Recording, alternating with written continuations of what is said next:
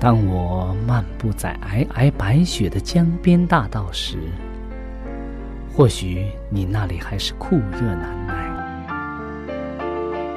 也许当我望着海边火红的日出轻声咏唱时，你那里还是繁星满天。我们远隔万水千山，身处不同的环境，是上帝的爱。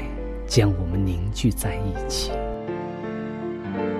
我们用心来交流，用声音来沟通，用人生来实践上帝的爱。上帝是我的依靠，在我最无助的时候，他给了我生活的希望和勇气。主耶稣用生命的光照了我的人生。伊是我的爸，也是我的朋友。人们非有信，就不能得上帝的喜悦。上帝好似我爹哋咁样，好关心我，好爱我。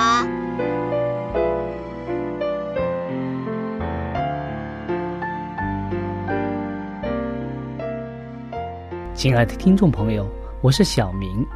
欢迎您收听由我为您主持的《小明说事》节目。在这里呢，我们将以轻松愉快的互动方式，来与您分享一些有趣的哲理故事、人物故事，或发生在你我身边的故事。同时呢，也希望你和我能够从这些故事中得到一些属灵的启示。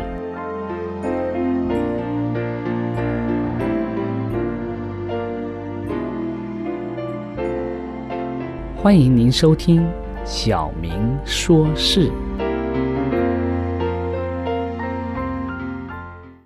亲爱的听众朋友，很高兴我们又在这里相遇了。今天我们会和大家探讨一则非常有趣的故事，是有关于我们的指纹、指纹的故事。那么在这之后呢，我们会和大家一起探讨我们在人生当中的一些宝贵的经验。在开始之前，我们先和大家一同来做一个祷告。慈悲、仁爱的父上帝，拯救我们的耶稣基督。主啊，我们在这里和大家一同来分享你所要教导我们的人生哲理。求主帮助我们，也带领我们的人生，使我们能够明白耶稣基督的爱对我们的人生。到底意味着什么？我们献上这样的祷告，是奉耶稣基督的名祈求。阿门。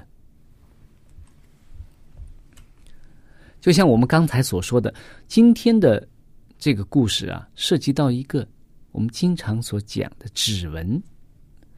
我们讲每个人的指纹都是很有趣的。那么，故故事这是这样开头的。这些这些人们啊，他们一个接着一个的，将他们沾满墨汁的手指头啊，印在写有他们姓名和数目的白色的卡片上。这些在纽约欧星的新兴监狱里的犯人，写下了新的历史，因为那一天是。一九零三年的五月三号，处分机构啊，第一次将犯人的指纹归入档案。这些档案啊，以后成为美国华盛顿特区联邦调查局的主要的档案部分。今天啊，在联邦调查局的区分部门里面啊，有超过。两亿的指纹记录，这些档案啊，是用来区别罪犯和迷失的人或者失踪的人。每年啊，有一千五百个尸体是由指纹来确认的。每年也有一万五千名罪犯啊，是根据指纹而加以逮捕的。再看看一九六三年，有史以来最大的火车现金抢劫犯这个案件，由于啊，罪犯在厨房上、厨房的这个窗户上面、浴缸的里面，还有啤酒罐的上面所留下来的指纹呢，这十二名抢劫犯啊，最后全部都被逮捕了，并且啊。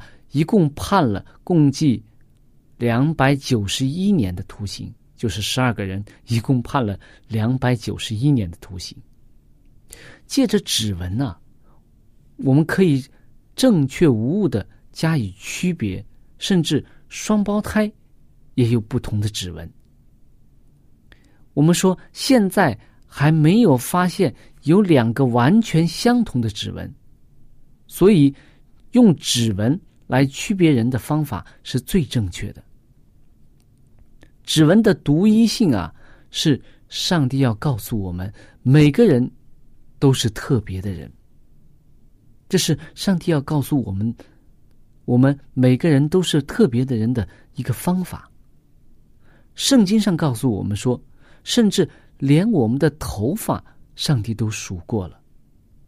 指头上的纹路，它的线条啊。它的这个回路，还有它的区域，难道就不可以告诉我们说，上帝以我们每个人都为特殊的吗？我们说，没有什么事情是上帝所不知道的。上帝创造了人，他对我们每个人都了如指掌，他叫得出我们每一个人的名字。上帝照顾我们每个人，好像只为，只是为了我们，他才把他的爱子牺牲在十字架上。上帝使你呀，使你使我，每个人都有一个独特性。他爱你，照顾你，也爱我们每一个人。在上帝的眼中。我们每个人都是宝贵的，即或是世上只有你一个罪人，耶稣仍然会来到这个世界当中，为你而舍去他的生命的。上帝是你与其他的人是完全不同的，他要承认你自己在上帝的眼光中眼光当中啊，你是一个独特的人，你是一个宝贵的人。你是上帝的孩子，他非常的爱你。所以，从今天的这个指纹的有关指纹的这个故事当中，我们可以看到，我们每个人在世界上都是有不同的，在上帝的眼中，我们更是有不同，更是有各自的珍贵之处。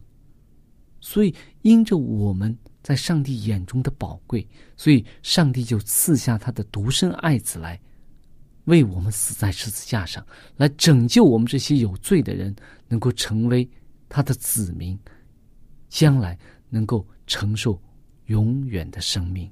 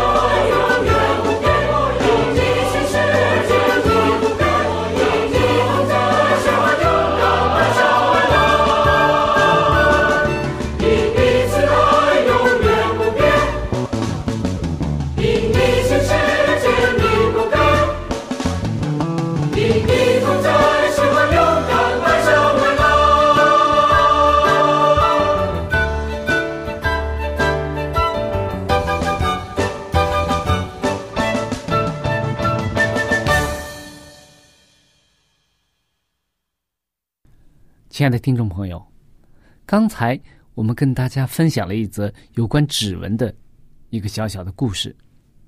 我们可以看到，通过指纹可以辨认不同的人，也可以通过指纹知道我们每个人都是有不同的特性。但是我们在上帝的眼中，尽管你在世界当中有地位、名誉各方面的不同。但是在上帝眼中，我们每个人都是非常宝贵的。上帝的爱是非常奇妙的，尽管我们有不同的个性，有不同的特征，但是在上帝的眼中却没有高低贵贱之分。同样，我们每个人在上帝的手中，在上帝的眼中都具有同样的价值。我们可以看到，从上帝让耶稣基督降世的这件事情上，我们就可以看到，在上帝的眼中，人的价值究竟是怎么样的。我们人判断人的价值是怎么样去判断呢？很多时候，我们是通过这个人的身份去判断，是吗？诶，这个人出生在一个豪门，哇，出生在一个非常有尊贵的家庭当中。受过良好的教育，然后呢，取得了一个非常好的工作，然后在工作中非常的勤奋，以至于工作的地位在工作上面，他的工作的成绩越来越高，地位也越来越高，将来能够有很很大的希望，能够成为一个伟大的人，对社会有创贡献的人，对。历史有贡献的人，所以我们会觉得哇，这个人是一个尊贵的人，是一个有地位的人，是一个有价值的人，因为他对社会、对人类的贡献都是非常大的。还有呢，我们会觉得哇，这个人出生在一个贫寒的家庭里边，默默无闻的，然后呢，他的人生道路也是非常的坎坷的。他是在一个小小的一个地方做着一份很不起眼的工作，他的薪水也非常少，他的社会地位地位也非常的低下，他一生当中没有什么大的贡献，所以我们觉得这个人是以相对来讲就是一个相对地位比较低下的人，没有什么价值的人。人经常会用这种人的眼光去分高低贵贱。甚至我们在地域上面，都能够看出人的这种等级观念来。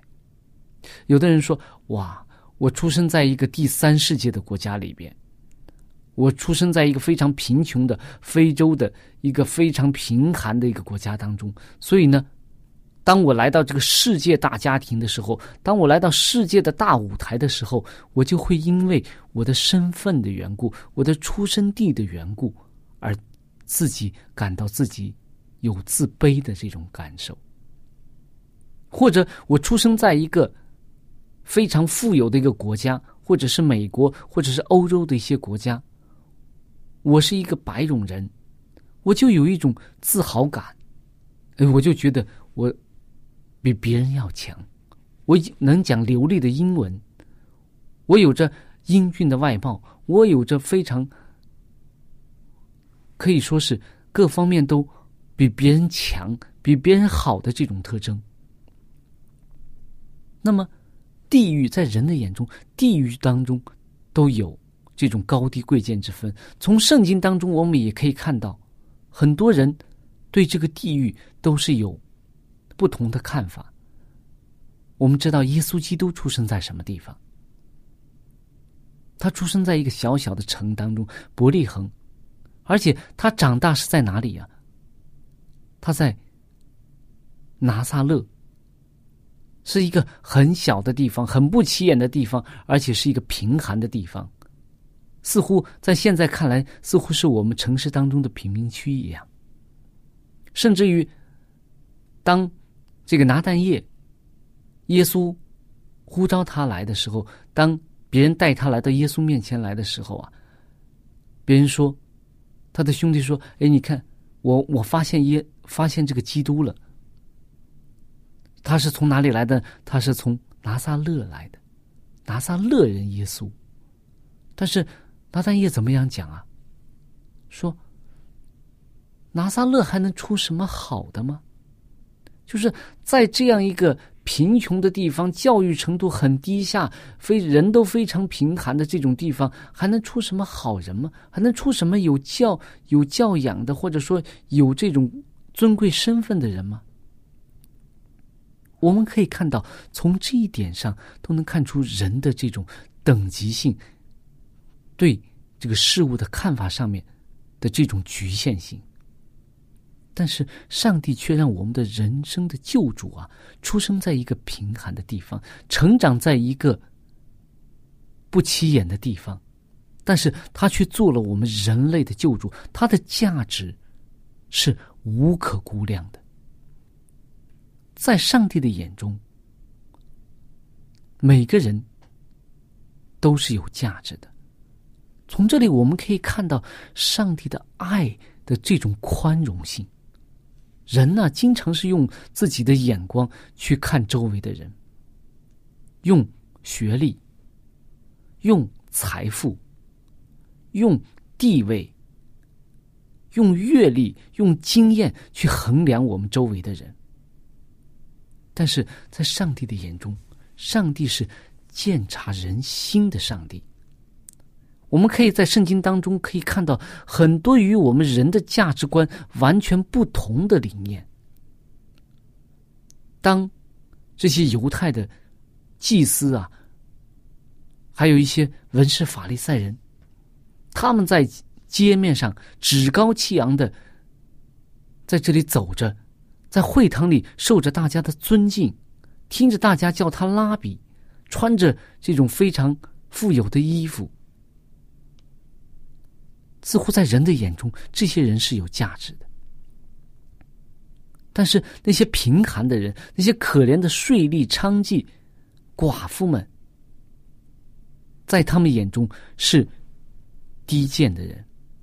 但是耶稣却在他生活的这多少年、三年多当中啊，在他的传福音的过程当中，他却经常怎么样啊？去责备那些。在社会上比较有地位的这些文士法利赛人，而却经常表扬、经常鼓励这些在困苦流离失所当中的这些税吏啊，还有这些娼妓，甚至穷寡妇。大家记得吗？有一次在会堂当中啊，耶稣看到一个寡妇捐了两个小钱，耶稣说什么？说他所捐的比众人捐的都多，因为什么？众人是有余啊，将自己剩余的捐上；但是这个寡妇啊，是将自己养生的钱捐上了，所以他捐的是最多的。所以我们可以看到，在上帝的眼中，究竟什么是最有价值的？上帝的宽容啊，对我们每个人来讲。都是一种拯救。如果我们人按照人的这种方式去衡量我们人的得救啊，可能我们每个人都不能够得救了。圣经当中我们可以看到，在我们的始祖，在我们的先贤当中啊，有很多人都是不完全的人，他们都是一一种有各自不同的特性，也有各自不同的软弱的人。我们讲到雅各，他以前名字叫雅各，后来上帝给他起改名叫以色列。